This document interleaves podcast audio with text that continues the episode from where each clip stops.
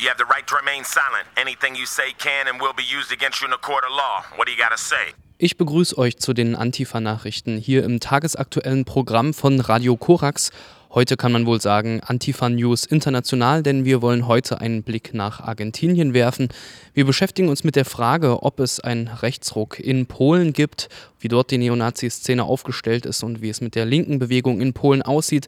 Zuletzt kennen wir dann nach Deutschland zurück und beschäftigen uns mit Demonstrationen von türkischen Nationalisten in Duisburg und in Aschaffenburg und welche Reaktionen es auf diese Demonstration gegeben hat. Wir wollen zuerst einen Blick nach Argentinien werfen, genauer in die Provinz Buenos Aires. Dort sind seit dem Jahreswechsel immer mehr Übergriffe von Neonazi-Gruppen auf Andersdenkende und auf Immigranten zu verzeichnen. Wer sich fragt, was Neonazis eigentlich in Lateinamerika machen, der muss sich nur vergegenwärtigen, dass es gar nicht so lange her ist, dass in Argentinien Faschisten an der Macht gewesen sind. Gerade hat sich der Militärputsch in Argentinien zum 40. Mal gejährt 1976 putschten sich Teile des Militärs an die Macht und setzten eine Junta ein, die in den folgenden Jahren mit offenem Staatsterror regierte. Bis 1983 war diese Junta an der Macht und in dieser Zeit sind zahlreiche Menschen spurlos verschwunden, es wurde gefoltert und gemordet.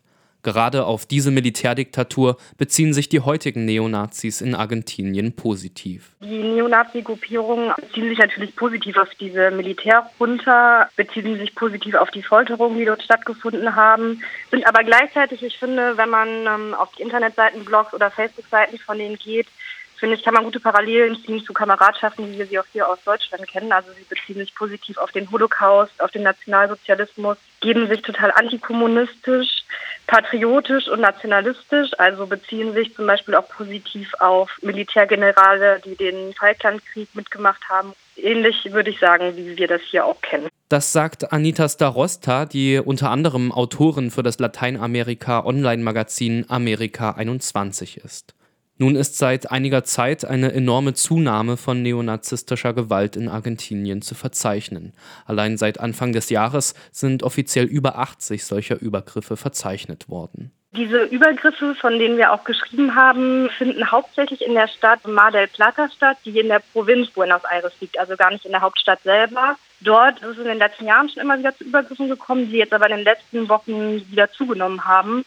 Die richten sich hauptsächlich gegen homosexuelle Menschen, Menschen, die sich aktiv für Menschenrechte einsetzen, LGBTI-Aktivistinnen, Migranten, Punks, also Leute, die einfach nicht in so ein ideologisches Weltbild von äh, Neonazis oder Faschisten passen. Es war zum Beispiel so, dass im letzten Oktober das 30. nationale Frauentreffen in Mar del Plata stattgefunden hat, was sozusagen von neonazistischen Gruppierungen begleitet wurde. Die haben eine Demonstration von den Frauen angegriffen, haben Wandbilder zerstört und äh, Parolen, die gegen Abtreibung äh, waren, da drauf geschrieben. Es gab Ende letzten Jahres Morddrohungen gegen einen sehr bekannten LGBTI-Aktivisten aus Mar del Plata. Angriffe auf Antifas und genau, was wir auch schon erwähnt hatten, es gab dann jetzt im März ganz aktuell einen Einbruch in das Haus von einem Friedensnobelpreisträger, wo einfach das Haus verwüstet worden ist und diese Übergriffe häufen sich einfach gerade wieder. Der betroffene Friedensnobelpreisträger heißt Adolfo Pérez Esquivel, der kurz zuvor öffentlich kritisiert hatte, dass Neonazi-Gruppen in Mar del Plata ihr Unwesen treiben könnten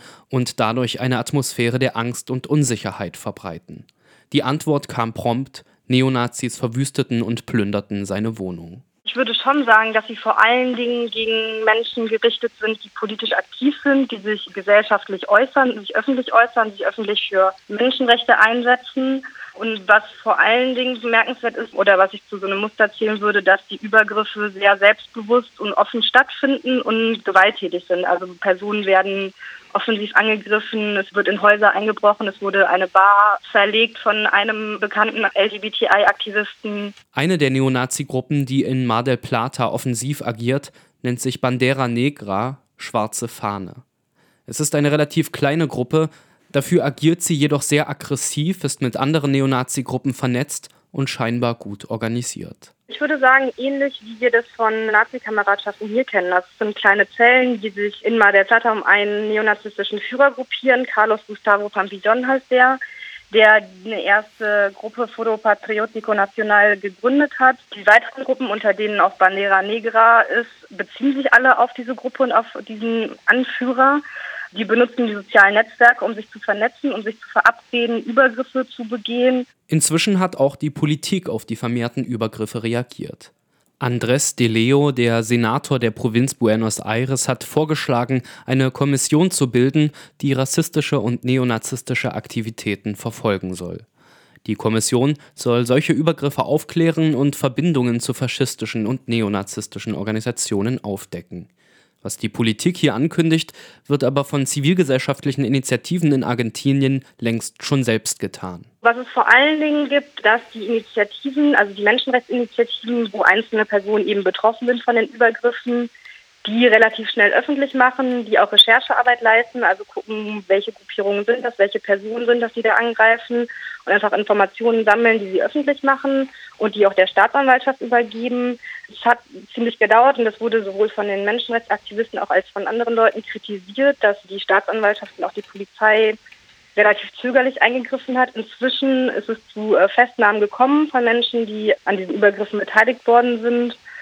Was schon so ist, dass nach Übergriffen Menschen auf die Straße gehen und sich dagegen wehren und das öffentlich machen. Wenn euch die Vorgänge in Argentinien oder die politischen Verhältnisse in Lateinamerika überhaupt interessieren, dann ist das Online-Magazin Amerika 21 eine gute Informationsquelle. Unter amerika21.de finden sich immer aktuelle Nachrichten aus Lateinamerika. In den letzten Wochen haben wir des Öfteren danach gefragt, hier in den Antifa News, wie die Vernetzung von Rechten über die deutschen Landesgrenzen hinaus aussieht. Rassismus und Nationalismus ist natürlich kein Phänomen, das sich auf Dunkeldeutschland beschränkt. Überall auf der Welt sind Menschen anzutreffen, die andere Menschen hassen, die menschenfeindliche Einstellungen mit sich herumschleppen und diese auch leider allzu oft in die Praxis umsetzen. Auf parteipolitischer Ebene gewannen die Rechten in Europa in den vergangenen Jahren zunehmenden Einfluss. Nicht erst die Fluchtbewegungen provozierten vergangenen Sommer das Aufkommen solcher Parteien.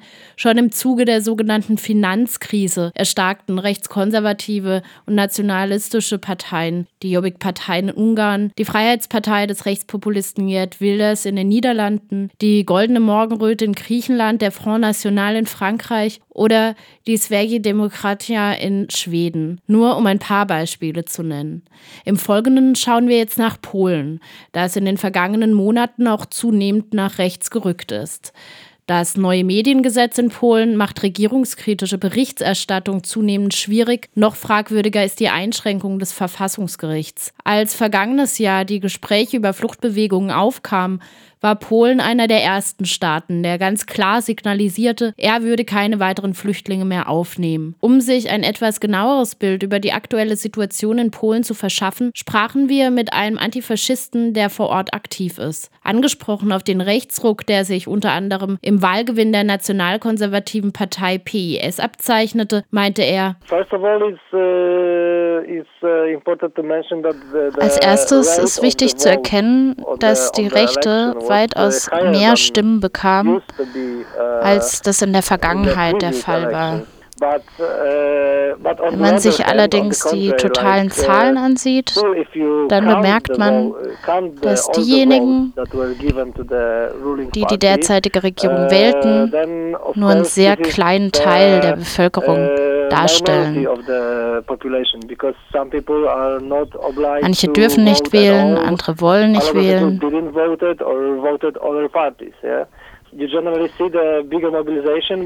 Ihr Journalisten, ihr seht die größere rechte Mobilisierung, aber das Wählen ist ja mm, noch eine ziemlich niedrigschwellige Aktivität. Uh, es ist kein radikaler Akt. Das Wählen, das ist ja ein Kriterium für eine liberale Demokratie, uh, eine Form von uh, Demokratie, die ich ablehne.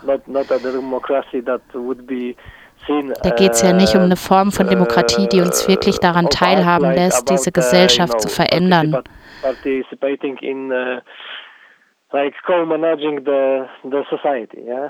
Dazu ob und inwiefern das Thema Flucht und Migration in Polen eine Rolle spielt, bekomme ich die Antwort. You know, the, this Klar wird dieses Thema in der Öffentlichkeit diskutiert, aber die Opposition, die sich gegen die derzeitige rechtskonservative Regierung formiert, hat keine wirklich klar pro-migrantische Position formuliert.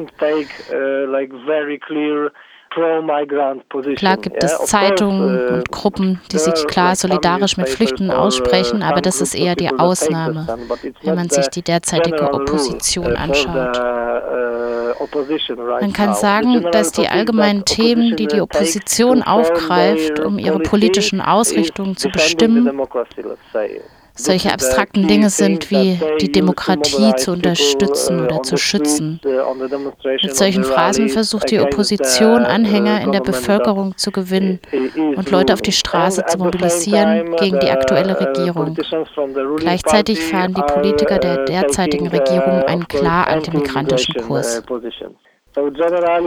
Grundsätzlich ist es in Polen so, dass eigentlich fast alle Parteien, wie auch immer sie sich nennen, letztlich eher rechts stehen im Vergleich zu den westeuropäischen Staaten.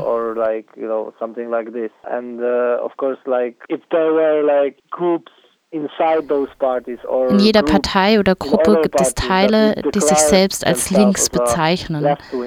Aber meistens fokussieren die nicht das Problem der neoliberalen Wirtschaft und ihre Auswirkungen auf die Gesellschaft, kritisieren nun Gesetzesverschärfungen, die sie selbst mit verantworten haben.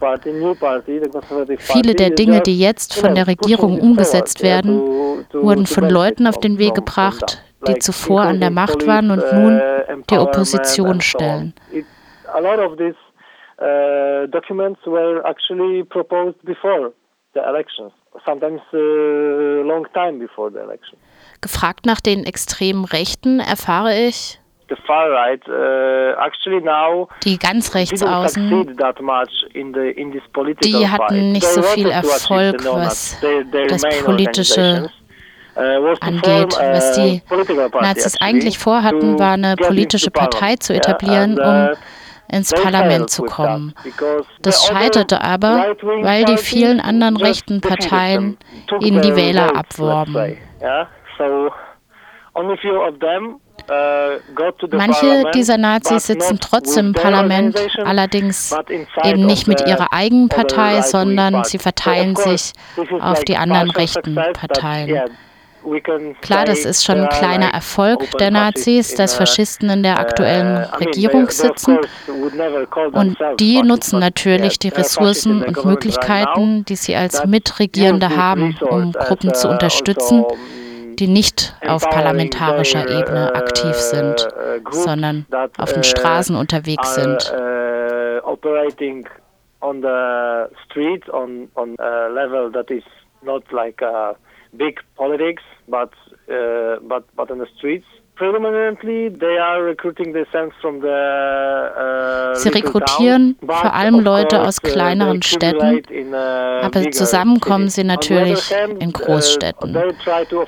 Außerdem versuchen sie Leute aus der Fußballszene für sich zu gewinnen, womit sie auch in gewisser Weise Erfolg haben. Aber auf der anderen Seite findet das nicht alle Menschen der bestehenden Fanszene gut.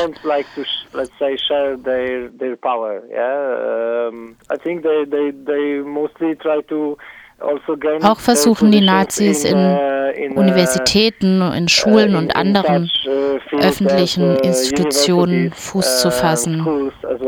And um, you know, like official uh, uh, organizations like this. Uh,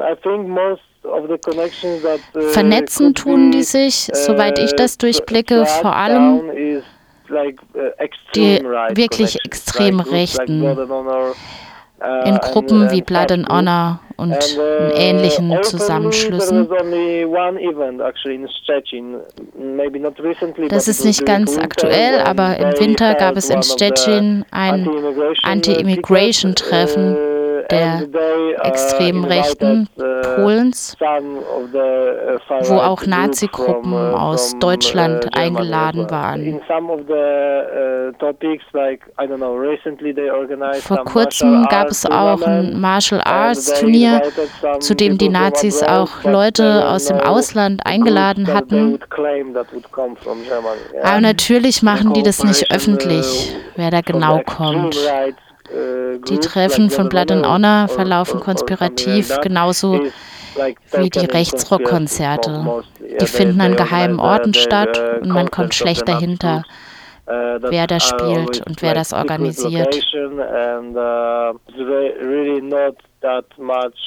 Of possibilities to gain very good information about that. Und wie ist es bestellt um die Antifa in Polen? Uh, die Antifa in Polen ist nicht wirklich gut uh, aufgestellt. Also das hat mehrere uh, Gründe. Ähm, der erste, das ist meine Meinung,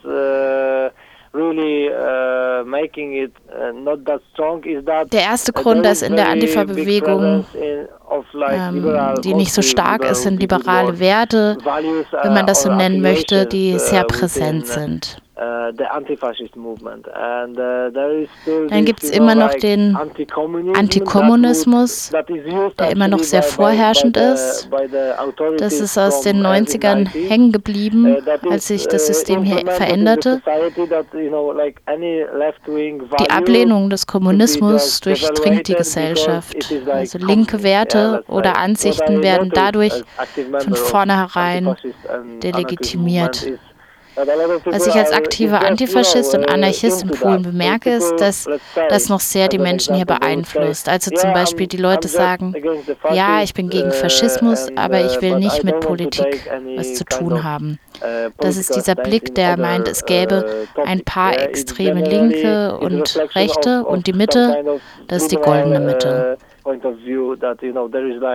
There are some extremes and there is like this middle that is let's say, you know, uh, golden middle, yeah. And sometimes, you know, just like Manchmal fühlt es sich an, als wäre eine linke Haltung uh, etwas, für das man sich uh, schämen sollte. Und da spreche ich nicht von linksradikalen Ideen. Es gibt noch eine Menge zu tun. Etwas, was zum Beispiel in Deutschland niemals vorkommen würde, glaube ich, hier in Polen aber gar nicht ungewöhnlich ist, ist, dass manche Antifas in ihrem Logo auch die Nationalflagge führt. Die sagen, okay, lass uns bei unseren Traditionen bleiben. Polen hat schon im Zweiten Weltkrieg gegen Nazis gekämpft. Lasst uns auch weiter in der Gegenwart Nazis bekämpfen. Sie nutzen nationale Symboliken sagen aber, dass sie nur Patrioten und keine uh, Nationalisten seien. Da gibt es keine theoretische Auseinandersetzung mit uh, und somit eben auch keine theoretische Debatte. Wir haben nur eine Bewegung, es gibt nichts, worauf man seine Praxis aufbauen könnte. Natürlich gibt es verschiedene Antifa-Gruppen, es gibt welche, die kümmern sich um Recherche und Dokumentation von rechten Bewegungen es gibt militante Gruppen, die sich darauf konzentrieren, Nazis zu boxen. Manche engagieren sich eher im Bildungsbereich und andere wiederum versuchen, Antifa-Inhalte in den Mainstream zu überführen. Aber letzten Endes ist die Antifa-Bewegung nicht sehr stark und vor allem sehr uneins, wenn es um politische Standpunkte geht. Viele von denen würden einfach sagen, ich stehe für den Humanismus ein, die zählen sich überhaupt nicht zu irgendeiner politischen Richtung.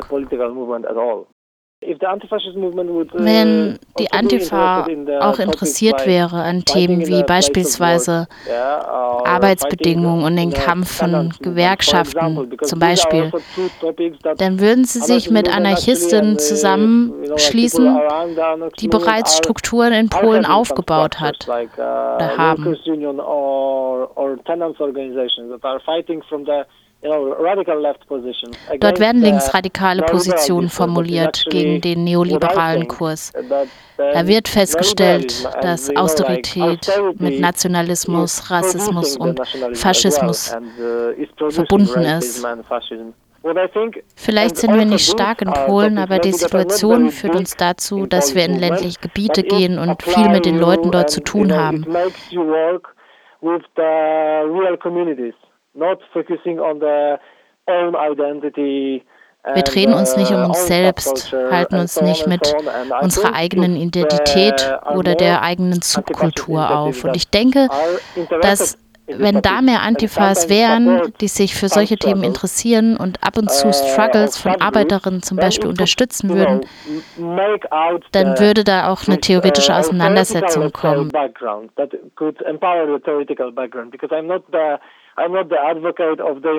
Ich bin nicht der Anwalt dieser Leute und kein Lehrer, der den Menschen sagt, wie was funktioniert. der erstmal Vorlesungen halten muss, damit danach dann die Menschen wissen, was zu tun ist und einen radikalen Entwurf entspinnen, wie die Gesellschaft zu ändern wäre.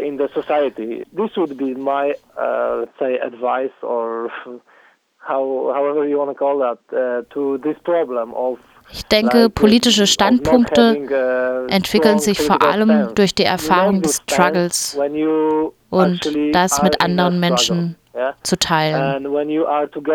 Soweit unser Gespräch mit einem Antifaschisten aus Polen. So anders als in Deutschland, das wurde deutlich, geht es in Polen ja gar nicht zu. Zwar führt die Antifa keine nationalen Symbole in ihren Logos und der Antikommunismus ist weitaus seltener anzutreffen hier in Schland. Doch die Frage nach dem Zusammenhang zwischen Theorie und Praxis und auch die Arbeitsteilung, wenn man das so nennen will, antifaschistischer Praxisbereiche sind auch hierzulande anzutreffen. Gerade angesichts der europäischen Flüchtlingspolitik scheint es notwendig, notwendig, sich aus Deutschland hinaus zu bewegen und internationale Kontakte zu knüpfen. Die Festung Europa und die nun wieder hochgezogenen Binnengrenzen werden vor allem dann verwundbar sein, wenn es eine europaweite linksradikale Praxis gäbe. In diesem Sinne, Antifas aller Länder, vereinigt euch.